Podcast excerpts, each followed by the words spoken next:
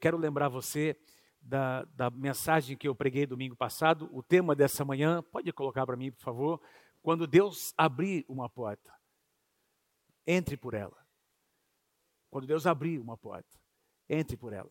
Semana passada, eu compartilhei com vocês que é, eu tenho, desde o ano passado, Deus tem me feito pensar na figura da, de uma porta, o que uma porta, espiritualmente falando, representa para nós. Eu falei muito sobre isso na semana passada, que portas representam não apenas entradas e saídas, mas portas representam novos acessos, novas oportunidades. Portas representam alguma coisa que está do outro lado que nós não conhecemos. E eu trouxe o enfoque na semana passada sobre as portas que Deus muitas vezes não abre. Hoje eu quero falar sobre portas que Deus abre e como nós interagimos com ela. Mas eu quero lembrar você de alguns pontos importantes. Se você não esteve aqui, não ouviu essa mensagem e você é membro dessa casa, acesse o nosso canal e essa palavra eu tenho certeza vai edificar o seu coração. Muitas vezes nós não sabemos lidar com portas que Deus fecha, ou, ou melhor dizendo, portas que Deus não abriu. Você sabia que o diabo também abre portas? Não é? Eu comentei isso a semana passada. Não é apenas Deus que abre portas, Satanás também abre portas que pelas quais nós nunca deveríamos passar, nunca deveríamos acessar. E eu, eu falei, com, compartilhei com vocês sobre uh, uh, esse relacionamento com o nosso Deus que deve crescer, deve amadurecer ao ponto de nós entendermos os, alguns nãos de Deus. Assim como uh, na economia de uma casa natural, onde papai e mamãe muitas vezes vão dizer não para um filho, para uma filha, e precisam educar os seus filhos para entender determinados limites. Sim ou não, irmãos? Amém, queridos? Que é importante é, as crianças aprenderem. É, eu não sei quanto a você, mas uma das primeiras palavras que os meus, os nossos filhos aprenderam foi a palavra não. Não, não, não. Não, não, não. Porque eles começaram a entender, uh, juntamente né, com papai mamãe, enfim, mas começaram logo cedo a entender uh, os limites que que uh, nós vamos nos deparar com a vida, não é? na nossa vida. E se nós não aprendemos a lidar com uh, alguns nãos da parte de Deus, e Deus usa pessoas muitas vezes para nos ensinar, nós iremos sofrer no mundo, porque durante a nossa trajetória nós iremos uh, nos deparar com situações assim. Essa semana todos nós é, é, ouvimos as notícias sobre uma, uma cantora uma, uma mulher de Deus que faleceu, Ludmila Feber, que abençoou tanto o Brasil com suas canções. Sim ou não, irmãos? Nós temos canções que nós cantamos até hoje. Eu me lembro lá nos anos 2000 e, dois, e por aí, quando nós começamos a implementar, os, a, a fazer os encontros com Deus, as canções da Ludmilla foram canções que abençoaram tanto a igreja, nos abençoam até hoje. E ouvindo agora o, o, o, o, relato do que aconteceu há quatro anos atrás, ela se deparou com essa notícia de um câncer. E, irmãos, a gente foi acompanhando esses anos todos. Se tem alguém, uma adoradora que ao mesmo tempo era batalhadora, é essa Ludmila Feber, não é? Ela sempre nas suas postagens, as suas canções, não é? Mostrando as suas lutas, as suas batalhas. Eu confio no Senhor, enfim. Mas quatro anos se passaram e nós não temos explicação para dar para dar para isso, e Deus a recolheu, Deus a tomou. Nós temos exemplos na palavra de irmãos queridos, pessoas amadas, que Deus, no momento em que Ele quis, foram recolhidas para estar com o Senhor, e a nossa perspectiva não pode ser apenas olhar para do ponto de vista natural, porque a Ludmilla hoje está num lugar melhor do que nós. Quem está aí comigo? Quem pode dizer amém? Então, na perspectiva humana, ah, foi um não de Deus. Porque tantas pessoas são curadas e que, entre aspas, nem mereciam, e uma mulher de Deus é levada. Eu não sei, há respostas que nós não teremos nessa vida e talvez na eternidade nós as teremos. Eu tenho sempre dito isso, não é? Que uh, uh, eu tenho muitas perguntas para fazer, não é? Eu não sei se você tem. Eu tenho algumas perguntas que eu gostaria de fazer para Deus, para Moisés para Elias, para Pedro. Eu tenho algumas perguntas, mas eu, eu, tenho a impressão, irmão, de que quando nós passarmos desse lado para o outro lado e experimentarmos a dimensão da eternidade na presença de Deus, quando nós estivermos é, assim, em frente à glória de Deus e, e Ele for tudo em todos, não haverá mais perguntas, porque a presença de Deus será a resposta para todas as nossas perguntas. Aliás, Jesus disse em João, para os seus discípulos, capítulo 15 ou 16, não é? Olha, eu estou indo para preparar um lugar a vocês e para onde eu vou, vocês também irão. E naquele lugar, vocês não farão mais perguntas. Está lá na palavra, Jesus disse. Porque nesse, durante essa trajetória, nós fazemos muitas perguntas e, e, nós temos muitas vezes uma atitude, Senhor, por quê?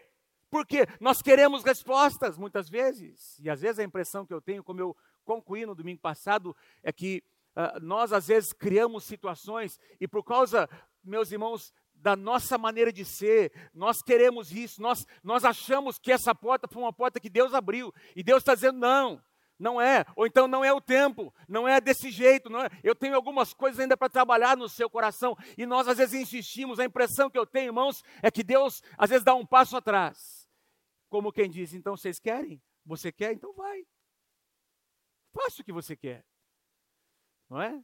Eu não sei se você já experimentou, eu já experimentei isso. E ainda Deus, na sua grande misericórdia, ainda depois que nós entramos por aquela porta que Ele não abriu, Ele ainda se apresenta para nos restaurar, para nos trazer para o caminho certo, porque Deus é um Deus de misericórdia. Mas Ele, muitas vezes, Ele acaba fazendo isso, dando um passo atrás, e aí a gente sofre por entrar, por insistir em portas que Deus não abriu. Mas hoje eu quero compartilhar um outro lado sobre as portas que Deus abre. Quem pode dizer amém? Quem crê que Deus é um Deus, que, o nosso Deus é um Deus que abre portas? E eu sei que todos nós oramos por isso nessa passagem de ano, sempre no final, início de, de um novo ano, nós oramos para que Deus abra portas e é, e é sobre isso que eu quero conversar com vocês nessa manhã. Apocalipse capítulo 3, versículo 7, eu li na semana passada esse versículo como o versículo é, tema da nossa da, da mensagem. Ao anjo da igreja em Filadélfia, escreva, Jesus disse: Estas são as palavras daquele que é santo e verdadeiro e que tem a chave de Davi. Eu já preguei sobre a igreja em Filadélfia, já preguei sobre a chave de Davi, mas a ideia que eu quero trazer a vocês aqui é essa ideia de que, de que existe uma porta. Deus tem uma chave nas suas mãos. O que ele abre, ninguém pode fechar. Quem pode dizer amém? O que ele abre, ninguém pode fechar e o que ele fecha ninguém pode abrir. Eu compartilhei na semana passada sobre o finalzinho do versículo, que ele fecha ninguém pode abrir. E hoje eu quero falar, conversar com vocês sobre as portas que Deus abre. As portas que Deus abre. Irmãos, deixa eu começar dizendo algo a vocês. Assim como é difícil lidar com portas fechadas, eu ouso dizer a vocês que também não é fácil lidar com portas abertas. Porque eu não sei quem aqui já teve aquela sensação de que você estava orando por algo, esperando algo, e de repente aquela porta se abriu e você entrou por aquela porta, e depois que você entrou, você começou a pensar: meu Deus, o que é que eu estou fazendo aqui? Por que, que eu orei por isso? Por que, é que eu entrei por essa porta? Antes, Deus não tivesse respondido a minha oração. Alguém já teve essa sensação? De estar no lugar onde você queria estar antes, você orou por aquilo, mas de repente, estando naquele lugar, você agora se sente inadequado, se sente incapaz, se sente assim, uh, uh, sem aquela força, aquela capacidade de estar naquele lugar. E apesar de saber que aquela porta foi Deus que abriu, você se sente agora inseguro. E há pessoas que dizem, que chegam a dizer, ah, pastor, eu, no início eu tinha tanta certeza de que foi Deus que abriu a porta. Hoje eu já não tenho mais certeza, pastor. Mas você não orou por isso? Nós oramos por, com você, a gente acompanhou o processo. A gente tem certeza que essa porta foi uma porta que Deus abriu para você, pastor, mas eu não tenho certeza, porque tem, eu tenho tido tantos obstáculos, tenho enfrentado tantas dificuldades. E meu irmão, estou aqui para dizer a você: quem é que disse que as dificuldades não vão aparecer? Quem é que disse que nós não teremos desafios? Diante de uma porta aberta, o apóstolo Paulo nos diz em 1 Coríntios 16, 9, olha que forte esse versículo, porque se abriu para mim uma porta ampla e promissora. Diga assim comigo, diga assim bem forte, olha para mim aqui, diga assim, uma porta ampla e promissora. Quem gostaria de ter uma porta assim aberta diante de você, diga amém. Uma porta ampla e promissora. Vírgula. Porém, há muitos adversários. Abriu, abriu uma porta, deixa eu falar um pouquinho sobre o contexto aqui, não é? Paulo estava escrevendo a partir de Efésios. Paulo estava pregando em Efésios. Paulo estava plantando uma igreja em Efésios, meus irmãos. E agora, aquelas pessoas ali, os moradores de Efésios, que eram extremamente idólatras. Ali em Efésios havia uma, um templo para uma deusa, a deusa Artemis. E havia ali pessoas que que ganhavam a sua vida, não é? O seu trabalho era fazer esculturas do templo e daquela deusa, e, essas, e eles ganhavam, então, os seus recursos, seu trabalho era, era baseado na idolatria, e agora as pessoas que consumiam aquelas imagens começam a se converter. Imagine, é como hoje, eu me lembro quando nós começamos o trabalho ali na, no Jardim Franciscato, alguns usuários de droga e traficantes começaram a se converter. E aí produz uma reação na comunidade. E foi isso que aconteceu. Houve uma reação. A, a, lá em Éfeso houve uma reação, por quê? Porque aquelas pessoas que passaram a perder o seu ganha-pão, porque eles ganhavam em cima da ignorância do povo, vendendo ídolos, e eles agora começaram a se converter, e agora eles começam a se levantar contra o apóstolo Paulo, e Paulo escreve essa carta aos Coríntios dizendo: Olha, Deus abriu uma grande porta aqui, nós estamos plantando uma igreja. Quem crê que Deus, que, que nosso Deus, que as portas do inferno não vão prevalecer contra a igreja do Senhor Jesus, mas quem é que diz que não haverá oposição? Adversários têm se levantado, o inimigo tem se levantado, pessoas maldosas têm se levantado para frustrar esse projeto. E às vezes, sabe, irmãos, nós nós romantizamos um pouco, a gente espiritualiza coisas que, que a gente precisa aprender a enxergar de maneira prática. Nós enviamos há cerca de dois meses e alguma coisa o pastor Wagner, a pastora Simone, lá para plantar. Pastor Wagner, pastora Fernanda, perdão. Wagner e Fernanda, pra, eles devem estar acompanhando a gente, não é? é lá para plantar uma igreja lá em Portugal. Alguns de vocês tem relacionamento, tem conexão. Pergunta para ele se está sendo fácil. Foi Deus que abriu a porta? Claro que foi. Pergunta para o pastor Eduardo, para a pastora Cidinha, se está sendo fácil plantar uma igreja lá no Nordeste, no interior do Nordeste brasileiro. Os irmãos estiveram lá e viram os desafios. Deus abriu uma porta ampla, mas tem adversários, tem resistência. Eu diria a vocês que a resistência muitas vezes é a maior prova de que foi Deus que abriu a porta. Eu vou dizer de novo, eu, eu, eu diria a vocês que as resistências e os obstáculos e a reação que existe do lado de lá, muitas vezes é a maior prova de que foi Deus que abriu aquela porta. E nós precisamos discernir isso. Às vezes você está orando por uma promoção, uma promoção desejada, não é? Mas esse cargo, esse lugar, vai te colocar num lugar de maior pressão. Ou um emprego novo, ou um empreendimento que Deus de repente abre uma porta para você, mas as demandas estarão ali juntos com, ah, com aquela com aquele novo nível, não é? Aquela porta que Deus abre trará consigo aquele novo projeto trará consigo as demandas e as pressões.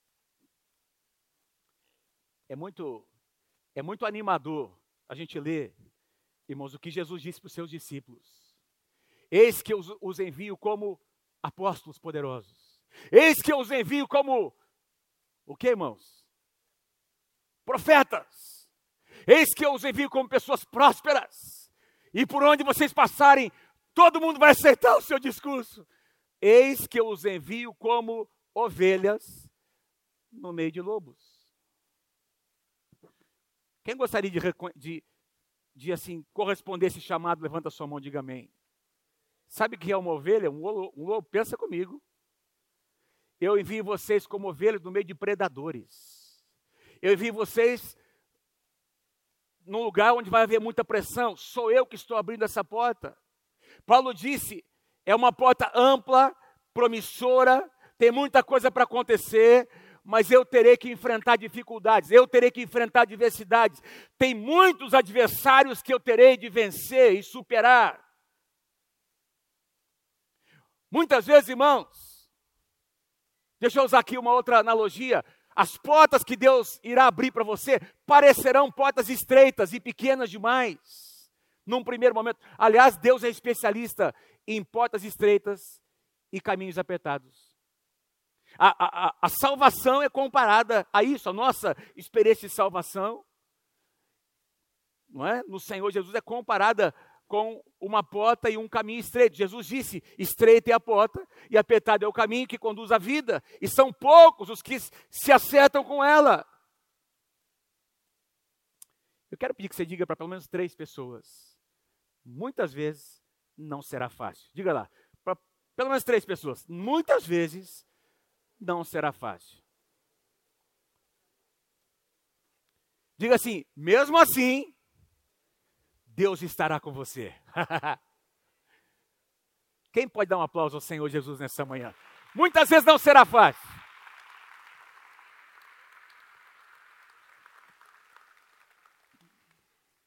Me lembro que, quando estava preparando, eu lembrei de uma experiência que eu tive, quando estava ainda fazendo a faculdade de engenharia. Nos dois últimos anos, todo engenheiro, naquela época era assim, não sei como é agora, uh, você tem que ter uma carga horária de estágio, não é? Você não pode se formar, acho que todas as profissões são assim, você não pode se formar sem ter uma determinada carga horária mínima para você con concluir não apenas a parte teórica, mas prática do seu curso. E eu fiz engenharia numa época, numa das piores épocas do Brasil, muitos de vocês nem eram nascidos ainda, nos anos 80, não é? Me formei em 84, nós casamos em 1985, uma época de uma crise terrível do petróleo no, internacional. O Brasil enfrentava uma recessão terrível, irmãos. E aí, eu me lembro que do quarto para o quinto ano, eu tinha meus 20 anos de idade, não é? Faria 21 anos, eu, eu, entrei, eu e meu irmão, o pastor Jonas, entramos na faculdade com 16 anos, éramos os mais novos da faculdade. E me formei, nós nos formamos com 21 anos. De 20 para 21 anos, do quarto para o quinto ano de engenharia, eu consegui um estágio da empresa de um irmão lá em Curitiba, um irmão muito querido. E, e, eu fiz três meses de estágio, porque eu não tinha conseguido, durante todo aquele ano, quarto ano de engenharia, e dezembro, janeiro, fevereiro, durante as férias eu fiz aquela, aquele estágio, não é? aquilo foi ali computado, mas não era suficiente, eu precisava de mais carga horária. Voltei lá para a escola, para Taubaté, irmãos, as portas fechadas, não tinha como. Vários colegas meus, e eu confesso a vocês, eu orava muito para que Deus pudesse abrir uma porta. Meus pais oravam, nós já estávamos namorando há três para quatro anos, a Mônica estava orando, intercedendo, e nada, irmãos. Um dia eu conheci uma pessoa que é parente, inclusive, de um irmão que veio ministrar esses dias aqui, é, aqui para na nossa igreja, lá da, do, da família dos Hayashi, né? Hayashi. E eu, é um engenheiro que nós conhecíamos. E ele me deu um cartão, diz, ó, fala com fulano de tal. Tem um engenheiro lá naquela empresa chamada Confab, uma empresa que até hoje uma, uma baita de uma empresa, não é? E era o sonho nosso de, de todos nós ali, uh, alunos, né, poder fazer estágio numa empresa grande. Eu consegui o contato, tinha um cartão, liguei para esse engenheiro e ele disse: oh, não, não tem como, não tem como, não adianta nem você vir aqui. Não, mas eu falei com o fulano de tal, ele pediu para falar com você, por favor me atenda. E ele então abriu um espaço na agenda dele, lá fui eu. Lá em Pindamonhangaba, estudava em Taubaté, fui para Pindamonhangaba. Fui lá para conseguir chegar na frente da, da empresa, o engenheiro estava me esperando, pediu para eu entrar. Entrei, conversei com ele, mostrei o cartão do meu colega, do meu amigo, irmão. E ele me explicou com muita educação que não tinha condições, nenhuma porta, nenhuma possibilidade. Conversamos, e eu saí, retornando para casa, saí daquela, da, da, da, do, do, ali do escritório dele, na entrada da empresa, eu fiquei ali esperando alguém passar para eu pegar uma carona para retornar para Taubaté. Parou um carro pedir carona. Aquele senhor deixou eu entrar no carro. Entrei, ele estava indo para São Paulo, passava por Taubaté, e ali começamos a nos conhecer. Era um outro engenheiro que tinha estado com aquele mesmo engenheiro que tinha me dito não, que tinha me dito que não havia possibilidade. E desde Pindamonhangaba até Taubaté, eu fui conversando com ele. Você não fala com ele para mim, por favor? Você não consegue mais uma entrevista? Você não consegue falar com o seu amigo? Olha, eu estou precisando de um estágio, eu preciso trabalhar. E ele, irmãos, pegou o telefone, aliás, pegou o cartão, não tinha, não, pegou um cartãozinho dele, fez o cartão, tirou o cartão e disse: Olha, pega o meu cartão e volta lá, diga para ele que, é, que eu pedi para você falar com ele. E eu vou ligar para ele depois. O que, que eu fiz? Desci em Taubaté, peguei o ônibus e voltei para a empresa. Voltei lá para a Confab. Cheguei lá, falei, bom, vai que eu estou acreditando que enquanto eu estou indo, ele vai, o cara vai ligar. Não tinha ligado ainda. Cheguei na porta da empresa. Falei com o, com o cara do guichê ali, escuta, é, eu vim conversar com, com o engenheiro. O cara falou, mas você não acabou de sair daqui? É, mas eu conversei com, com o engenheiro e ele pediu para eu voltar e falar com o fulano. Pegou o telefone, o, o, o cara do guichê da, da portaria, o fulano, tá aqui aquele menino, tá aqui de novo. Ele quer falar com você. Aí o cara disse, mas eu já disse que não. Ele está dizendo que, não, mas diga para ele que o engenheiro tal, acabei de falar com ele, ele disse que é para conversar com ele. Quando o cara ouviu o nome desse engenheiro, deixou eu entrar de novo. Lá fui eu. Lá fui eu, entrei no escritório do cara, cheguei lá, ele sentou, ele olhou para mim, com aquela cara, né? E ele disse: Olha, o, o fulano pediu para eu voltar a falar aqui com você, mas já te disse que não tem, não, não tem chance. Nós não estamos, você está vendo a economia, o jeito da economia, não tem condições. Eu disse, mas eu vim aqui fazer uma proposta para você. Então você veio fazer proposta para mim? É, eu vim fazer uma proposta. Eu, eu trabalho de graça para vocês. Eu vou trabalhar de graça. Você me, me deixa eu pegar o ônibus da empresa para chegar aqui de manhã, e o ônibus para voltar para não ter despesa, e me deixa eu almoçar aqui na empresa, e você me faz um relatório das minha, da minha carga horária para o meu estágio, e eu, e eu, eu vou trabalhar para vocês. Você vai trabalhar de graça aqui para nós? eu vou trabalhar de graça, porque eu preciso desse estágio e, eu, e essa empresa é a empresa dos meus sonhos. Eu exagerei um pouquinho, mas eu, eu dei uma enchida na bola dele, não é? Ele olhou para mim e falou: Mas você é insistente mesmo, hein? Espera um pouquinho. Pegou um telefone, ligou para alguém, falou com não sei quem, disse: Olha, nós não poderíamos fazer isso, mas nós vamos dar um jeito de fazer um relatório para você, mas eu vou permitir que você que você trabalhe, é, mas você não vai receber nada. E eu disse, fechado. Comecei a trabalhar. Comecei a trabalhar. Irmãos, deu mais ou menos um mês e meio, menos de dois meses, em frente à Confab. Eu trabalhei quase dois meses sem remuneração. Em frente à Confab, tinha uma empresa, tem até hoje, chamada Vilares, uma das maiores empresas, tem, elas têm muitas frentes, inclusive elevadores, é, fundição, assim, uma, e essa empresa, por eu estar ali na Confab, chegou até onde nós estávamos um recado de que eles tinham aberto duas vagas. Duas vagas para estagiários. E essas vagas estavam sendo divulgadas somente para os estudantes da Faculdade de São José dos Campos. Eu estudava em Taubaté, mas eu fiquei sabendo. Na hora do almoço. Eu fui lá, atravessei a rua, fui lá na, na, na, na, entrada da empresa, eu disse: Eu fiquei sabendo que tem duas vagas aí para estagiário de engenharia. É verdade? É verdade. O cara ligou lá dentro: Ó, tem um menino aqui, tem um menino aqui. E ele quer fazer o teste aí. Eram duas vagas. Irmãos, eu fui, eu fiz o teste. Eram oito, eram oito estagiários, eram oito alunos, eu e mais sete, disputando duas vagas. E eu fiz o teste. E por causa da experiência que eu tinha tido nos dois meses de trabalho na Confab, eu fiz o teste e eu fui aprovado numa daquelas duas vagas. Eu fiz um estágio de oito meses, remunerado, com carteira assinada, meu primeiro trabalho, meu primeiro estágio. E quando eu falei para os meus quando eu tinha dito para os meus colegas que eu, que eu ia trabalhar de graça, vários deles caçoaram de mim. Agora eu estava com a carteira assinada. Uma porta que Deus abriu. Uma porta que Deus abriu.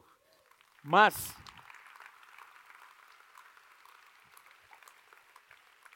Mas no começo parecia uma porta tão estreita. Parecia algo tão desprezível, irmãos. Uma experiência que eu tive, que eu nunca mais esqueci. Parecia algo tão, tão pequeno, tão desprezível, tão humilhante. Mas naqueles dois meses, Deus estava tratando com meu orgulho, com meu caráter, me ensinando algumas coisas, me preparando para a outra porta. Então, essa pequena porta me conduziu a uma porta maior que eu nem sonhava e que abençoa a minha vida e minha casa. Quantos entendem o que Deus está dizendo a você nessa manhã? Às vezes parece que a porta é tão pequena, parece que o caminho é tão estreito, parece que é só uma luzinha no final do túnel. Mas se é isso que Deus te deu, se tem confirmação, se tem a bênção da tua cobertura espiritual, se você tem evidências de que foi Deus que abriu essa porta, entre por ela, porque atrás dela tem outras portas que Deus vai escancarar diante de você mas às vezes implicará, implica, implicará em lutas. Nós estávamos orando, a Mônica, meus pais, eu estava ali orando. Irmãos, eu gosto da palavra oração, porque a palavra ação está dentro da palavra oração. Oração não é só você falar, pedir e ficar de maneira passiva esperando que alguma coisa aconteça. Oração tem a ver com uma ação nossa um posicionamento. Oração tem a ver com uma posição que nós assumimos em Deus, de gerar alguma coisa que ainda não existe. Aleluia. Às vezes parece que algumas portas são desprezíveis. Trabalhar de graça. Trabalhar de graça. Às vezes é aquela porta que Deus abriu. Romanos 8, 28 diz: todas as coisas cooperam para o bem daqueles que amam a Deus. Quem crê, diga amém. Daqueles que são chamados segundo o seu propósito. Uma outra situação que muitas vezes nós enfrentamos, às vezes recebemos convites para nos envolver no ministério. Esses irmãos que saíram agora para ministrar nas campanhas, Principalmente agora no, nessa campanha Atos de Compaixão, irmãos, deixa eu repetir, são irmãos que poderiam estar desfrutando das suas férias com seus filhos. Eles estão investindo seus recursos financeiros, seu tempo. E, e aí, irmãos, veja, como é que a gente, como é que eu vejo? Deixa eu compartilhar com você como eu vejo isso. Porque nós acompanhamos esses irmãos, nós, nós conhecemos os bastidores, conhecemos as suas vidas, e nós temos visto como Deus tem aberto portas para todos eles. Por causa do coração. Por causa do coração. Deus, você às vezes é desafiado a liderar uma célula, por exemplo. E às vezes tem um sentimento, eu não sou capaz. Esse é outro sentimento. Aí, é, pastor, eu sinto que Deus está abrindo uma porta, mas eu, eu, eu, eu acho que eu não tenho essa capacidade eu, eu não, não, vou conseguir, eu não estou preparado. Quantas vezes nós dizemos essas, essas palavras, eu não estou preparado? E eu estou aqui para perguntar a você, meu irmão, quem é que estava preparado? Que personagem bíblico estava preparado quando Deus o chamou? Me fale um. O que me parece, até escrevi aqui, é que Deus nunca diz assim, vá porque agora você está pronto. Mas Deus sempre diz, vá porque eu vou com você. Amém? Eu vou repetir. Deus quase nunca diz: vá porque você agora está preparado. Ele pode até dizer, eventualmente. Mas assim, na, na, estourando, irmão, na maior, grande maioria das vezes. Ele quase nunca vai dizer, vai, porque você agora está preparado. Mas ele sempre vai dizer: pode ir, eu abri essa porta, eu estarei com você em todas as situações. E aí eu vou te capacitar. Eu, eu, escrevi aqui alguns exemplos. Quando Deus chama Abraão, e ele confirma. Quando Deus chama Abraão, Abraão tinha 75 anos, irmãos. E a sua esposa ali do seu lado. Já tinha passado da época de gerar filhos, por questões naturais. Passaram-se mais 25 anos. E aí Deus encontra com Abraão. E aos 100 anos de idade, Abraão diz para Deus, quando o anjo diz: Olha, daqui a um ano a sua esposa, daqui a um ano. Escreve aí, Abraão. Daqui a um ano eu vou abrir uma porta, a sua esposa vai gerar um filho. Aquela promessa vai acontecer. E Abraão diz no seu coração: diz assim para aquele anjo: Poderá um homem de 100 anos de idade gerar um filho? Gerou ou não gerou? Gerou. Deus, Deus diz para Gideão: o Senhor é contigo, homem valente. Ah, pera um pouquinho, com quem você está falando? Quando o anjo disse, o Senhor é contigo, homem valente, Gideão começou a procurar quem era o cara. Eu sou o menor da minha família, a minha família é menor da minha tribo, a minha tribo é menor de todas as tribos. Quem sou eu? Eu não estou preparado. Deus diz: Eu não espero que você esteja preparado, eu estarei com você. Se eu abrir a porta, eu estarei com você. Isaías. Ai de mim, Senhor. Eu sou um homem de impuros lábios. Deus toca. Deus toca com uma, uma brasa ardente nos seus lábios, dizendo: Olha, eu vou com você, eu vou te capacitar. E aí, o que é que Isaías diz? Ah, então já que você vai comigo, então eis-me aqui. Jeremias, ah, eu não passo de uma criança. Esther, o que, é que ela disse? Ah, pera um pouquinho, o, Mordecai, você não está entendendo. Se eu entrar na presença do rei sem ser convidada, eu poderei ser morta. O que é que, que, é que Mordecai disse? Olha, foi essa porta que Deus abriu para você. Não pense que Deus abriu essa porta só para você ser uma rainha bonitinha aí e ficar usufruindo desse lugar. Deus abriu essa porta, foi para esse momento, foi para essa hora, foi para você ser uma bênção nesse momento para a nação de Israel. Ela convoca um jejum e ela entende que havia um risco. Toda porta aberta tem um risco, irmãos. Que você e eu teremos que correr. Quanto maior a porta, maior é o risco. Mas se foi Deus quem abriu. Você vai entrar e vai ser uma bênção do outro lado. Porque Deus estará com você. Diga amém. Diga, eu creio em nome de Jesus. Os apóstolos de Jesus. Irmãos, eles estavam preparados, irmãos? Olha, o que é que Jesus disse? Jesus vai encontrando cada um deles. O que é que ele diz? Comecem a me seguir. Comecem a caminhar comigo. E eu farei de vocês o quê? pescadores de homens. Então vocês hoje são pescadores de peixes, mas olha, tem um caminho, tem uma jornada, são três anos, três anos e meio de trabalho, de formação de caráter, de discipulado. Eu não estou esperando que vocês estejam prontos, eu vou preparar vocês, mas entrem por essa porta, porque foi eu, fui eu que abri essa porta. Estou preparando vocês. Mateus capítulo 4, versículo 19. Pescadores de homens. Eu coloquei uma frase que eu encontrei aqui num livro que tem me abençoado muito. Põe lá para mim, por favor. Em termos bíblicos, portas abertas são convites divinos para tornar a nossa vida útil e positiva, com a ajuda de Deus, em benefício dos outros.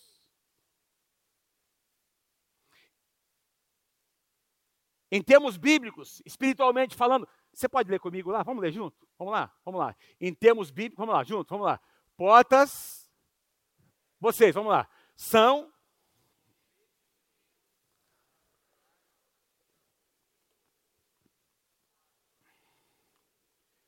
Vamos fazer um exercício?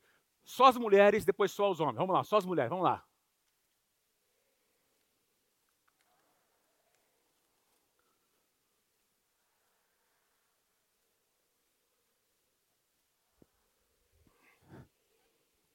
Vamos lá, os homens, vamos lá.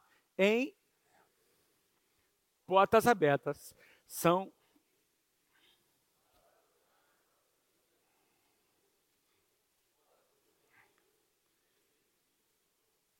Amém? Tem uma chave aqui nessa frase, por isso eu coloquei. Tem uma chave aqui.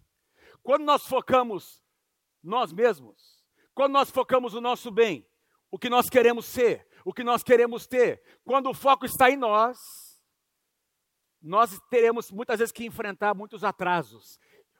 Deus parece que adia. Quando às vezes a porta é de Deus, mas o coração não está no lugar correto. E aí Deus, Deus espera. Deus diz não, por enquanto não. Eu vou manter fechada a porta. Por quê? Porque a motivação é errada. Quem aqui quer prosperar, diga amém. Vou, vou perguntar de novo. Quem aqui quer prosperar em 2022, diga amém. Por que você quer prosperar? Qual é a razão? Por que Deus colocaria mais recursos nas suas mãos? É só para você? Ou você tem uma, uma mentalidade de reino? Ou você tem o um entendimento de que uma porta aberta não é somente a respeito de você, da sua casa, é a respeito de muitas outras pessoas, é a respeito de uma igreja, de uma cidade, de um país, é a respeito das nações. Irmãos, é uma mudança de mentalidade que precisa acontecer aqui dentro. O pastor Paulão, há duas semanas atrás, se você não esteve aqui, você precisa ouvir essa mensagem.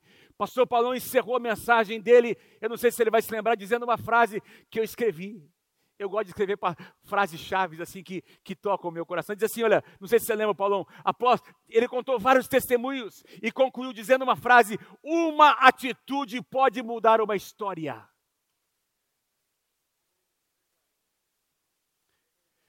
Sabe que às vezes a porta que Deus abre para você é, é para você dar um abraço em alguém? Você mandar uma mensagem? Você estar presente no momento que aquela pessoa precisa, só para dizer para ela: eu não tenho uma resposta, mas estou aqui do teu lado. E uma postura tua vai mudar uma história.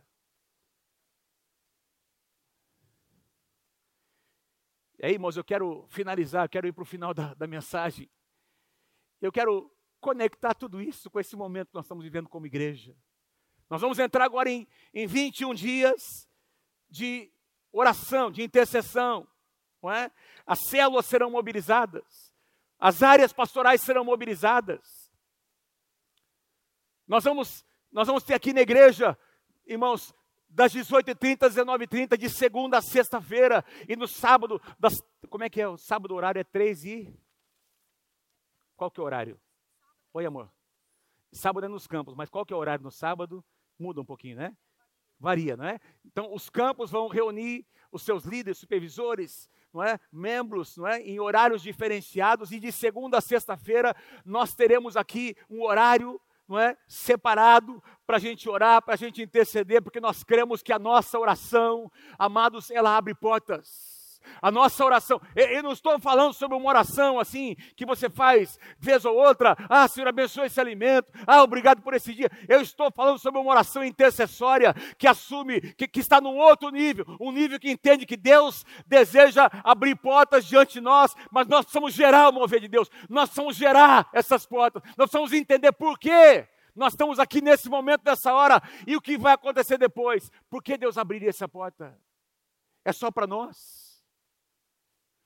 Ou Deus tem algo maior, muito maior, para fazer e realizar através de mim e de você? Nós mudamos. Nós normalmente fazíamos até o ano passado as nossas mobilizações de oração lá para metade do ano, no segundo semestre, trouxemos para o começo do ano, por quê? Porque nós queremos começar esse ano orando. Nós queremos começar esse ano intercedendo, colocando o nosso foco no lugar certo, no lugar correto, colocando o nosso coração onde ele deve estar, no altar de Deus. 21 dias. Nós teremos aqui temas, não é? Vamos orar pela família, pelo Brasil, não é? Pela nossa cidade, o nosso estado. Tem aqui subtópicos pela igreja, não é? A, a, a, o posicionamento da igreja num momento tão chave como esse, em que nós teremos as eleições para o novo presidente da República. Quem aqui concorda comigo que Deus ama o Brasil? Nós precisamos orar pelo Brasil, irmão. Nós vamos orar pela nossa nação. Eu tenho dito aqui, não é, não é sobre um homem, um partido, é sobre princípios, valores. E o que eu tenho tentado transmitir a vocês como pastor aqui, nós não defendemos nomes, nós defendemos princípios, convicções, defendemos o que a palavra de Deus diz que é certo e errado, valores da palavra. Quem é que mais se aproxima ao que esse livro diz? Se você só só fizer essa seleção, você vai eliminar a maioria dos candidatos que estão por aí. Porque você é um crente, você é lavado pelo sangue de Jesus. Você não, não pode votar em alguém que fala contra, que crê e que prega e que uh, uh, promove uh, situações que são totalmente contra a palavra, irmãos. Está errado. Nós precisamos ter consciência, nós precisamos ter participação nesse sentido, como cidadãos, para ajudar a escrever a história do nosso país? Começa na oração. Começa na oração. Diga amém se você crê em nome de Jesus. Os discípulos de Jesus entenderam a importância da oração que abre portas. Irmãos, em Lucas capítulo 11, versículo 1, olha o que diz aqui, olha que lindo. Certo dia Jesus estava orando em determinado lugar. Isso acontecia muitas vezes. Jesus saía para o monte, saía para o deserto, Jesus saía para lugares isolados muitas vezes, ou então com seus próprios discípulos. Jesus tinha uma vida consistente de oração. Tendo terminado, terminado de orar, um dos seus discípulos, estavam todos ali, irmãos, e um deles disse a Jesus: Senhor, ensina-nos a orar. Ensina-nos a orar. Quantos aqui gostariam de dizer, de fazer o mesmo pedido para Deus, juntamente comigo nessa manhã? Com as mãos levantadas. Com as mãos levantadas. Olha, levanta os seus olhos, como que olhando para Deus, dizendo assim: Senhor, me ensina a orar. E assim, por favor, meu Deus, me ensina a orar, Senhor. Diga assim: põe paixão no meu coração. Põe amor no meu coração, Senhor, por esse lugar. Não é, não é só, amados, um lugar onde nós pedimos coisas, é um lugar onde nós temos comunhão com o nosso Deus, com o nosso Pai, que seja um lugar de deleite, de adoração, um lugar que traz prazer à nossa alma, não é só pedir, é relacionamento. E aí nós vamos começar a ver portas se abrindo diante de nós. Qual foi a resposta de Jesus para essa pergunta? Está logo depois aqui, de um jeito mais resumido, mas eu gosto de Mateus 6, se eu não coloquei aqui, mas Jesus responde com oração, dizendo: Olha, então orem assim. E aí Jesus ensina os seus discípulos a orar a oração do Pai Nosso, que eu não coloquei aqui, mas eu sei que você sabe de cor, e nós vamos fazer agora juntos. Quem está comigo, diga amém. Vamos lá, um, dois, três, vamos lá, junto, forte. Pai nosso que estás nos céus, santificado seja o teu nome. Venha nós o teu reino. Seja feita a tua vontade, assim na terra como no céu. O pão nosso de cada dia nos dai hoje. Perdoa as nossas dívidas, como nós perdoamos aos nossos devedores. Não nos deixes cair em tentação, mas livra-nos do mal, porque teu é o reino, o poder e a glória para sempre. Amém. Amém. Amém. Aleluia. Aleluia. Glória a Deus. Aplauda, aplauda ao Senhor. Que oração poderosa, irmão. Que oração poderosa. Não é reza, não é não é vãs repetições, tem princípios aqui. Eu consigo enxergar alguns princípios que eu quero rapidamente aqui. Por favor, os músicos venham aqui para me pressionar para eu terminar rápido a mensagem. Amém. Eu não vou entrar nos detalhes, não tenho tempo, já preguei sobre a oração do Pai Nosso. Mas eu quero destacar algumas coisas. Um pouquinho antes de dizer assim, de ensinar sobre a oração, Jesus disse: Olha, faz uma coisa, vai lá para o teu quarto. Vocês querem aprender a orar? Entra no teu quarto, fecha a porta. Não é isso que Jesus diz? Então, primeiro princípio, põe lá para mim, por favor. Tem uma hora e um lugar de oração. Ah, que legal, vocês colocaram juntos. Pode deixar então tudo, pode deixar colocado, tá bom, Gustavo? Melhor ainda. Então, Jesus fala sobre um lugar de oração e um momento específico. Você e eu podemos orar durante o dia, estamos no carro, não é? tomando banho, cantando, louvando, orando, crendo, dirigindo, mas irmãos, tem que fazer parte da nossa cultura separar um momento para estar com o Senhor. Não ouvi nenhum amém, mas é verdade. Quem está comigo aí, diga amém. Tem uma hora, ou tem um momento, tem um lugar, tem um foco. A quem nós dirigimos a oração, interessante, a oração do Pai Nosso começa, Pai Nosso, meu Pai, relacionamento, filiação, paternidade. Pai Nosso.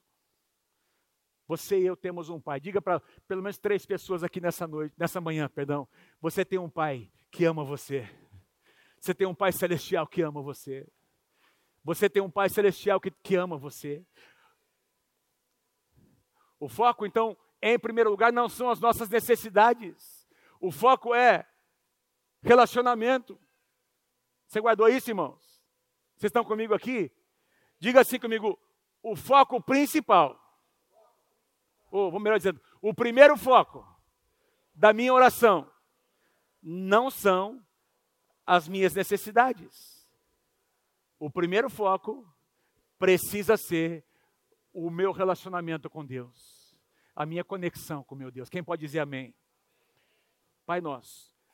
Depois você fala, porque Deus quer ouvir sobre as nossas necessidades, mas tudo começa com o nosso relacionamento com Ele. Tem também a postura. Ah, pastor, eu acho que tem que ser de joelhos. Eu acho que tem que ser assim, derramado no chão, tem que ser em pé. Dizem, tem muitos quadros que mostram na cultura israelita, não é? Os israelitas, desde o Antigo Testamento, a posição que eles mais adotavam era uma posição em pé, com as mãos assim para Deus. Vamos fazer, faça um exercício comigo em pé. Não, pode ficar sentado, mas faz assim com as mãos. Como alguém que está louvando, mas esperando esperando o retorno, esperando como um vaso aqui, pronto para ser cheio da presença e da glória de Deus. Amém, irmãos? Então nós vamos encontrar exemplos. Abraão ficou de pé enquanto intercedia por Ló. Lembra? Ali, diante daqueles anjos, de pé. Ele orou, ele intercedeu por Ló, por sua família. Daniel se, ajoelhava, se ajoelhava todos os dias, olhando para Jerusalém. Davi diz que alguns salmos que ele estava orando, sentando ali. Ele sentava-se ali na relva, enquanto cantava, louvava e adorava e orava ao Senhor. Tem exemplos. Jesus logo ao ser batizado, diz que ele se levantou e levantou uma oração a Deus. Lá no Getsemane, ele se ajoelhou, diz que ele começou a, a, a, transpirar gotas de sangue e de repente ele se curvou diante do Senhor. Tem muitas posturas, mas a postura mais importante é a postura do seu coração. Porque se a, se a, postura do nosso coração for correta, nós teremos momentos na, nas nossas orações em que Deus vai nos levar a nos ajoelhar, Deus vai nos levar a marchar, Deus vai nos levar a ficar de pé. Teremos momentos proféticos distintos, mas o mais importante é a postura aqui de dentro do coração. Reconhecendo quem Deus é, quem nós somos. O objetivo da oração. Já falei, o primeiro deles o nosso relacionamento, depois a nossa própria vida. Diga assim comigo, o meu homem interior. Põe a mão no teu coração e diga assim, o meu homem interior. A Bíblia fala, usa essa expressão, homem interior diz respeito ao coração, diz respeito aos apetites, diz respeito, irmãos, às nossas motivações mais íntimas e a nossa oração precisa envolver, Senhor, eu quero que aquela porta se abra, mas por que, Senhor? Por que eu quero isso? Será que é uma porta? Será que a porta é correta? Será que o tempo é correto? Será que eu estou preparado no sentido do seu meu caráter? Senhor, faz alguma coisa, trabalha aqui dentro, Senhor. Eu e você, só eu e você sabemos as áreas em que nós somos vulneráveis. Nem sua esposa sabe, nem seu marido sabe. Mas Deus sabe. E os demônios do inferno também sabem. E eu creio, irmãos, que às vezes nós estamos permitindo brechas sutis, pequenas concessões que são feitas, porque o nosso homem interior não, não cresceu ainda. E a oração, na presença, esse, essa, essa, esse amor, esse apego à presença de Deus vai, vai fortalecer o nosso homem interior. Quem pode dizer amém? O entendimento equilibrado. O entendimento equilibrado de que Deus não é obrigado a responder. Deus continua sendo soberano, Ele está acima de todas as coisas, Ele faz do jeito dele, Ele faz da forma dele, Ele faz no tempo dele. E enquanto nada acontece, ele vai curando o nosso coração. Eu creio que serão dias maravilhosos.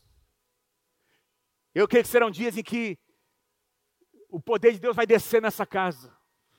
Eu creio que serão 21 dias de oração intensa, de intercessão, irmãos, que durante os 21 dias, talvez nós não vejamos ainda algumas coisas acontecerem, mas algumas outras, algumas portas que se abrirão nesse ano e nos próximos anos, tem a ver com esses 21 dias que nós estaremos aqui na presença do Senhor, gerando, intercedendo, esperando Deus mover e Deus agir com a atitude correta, com o coração no lugar correto. Fique em pé comigo nessa manhã.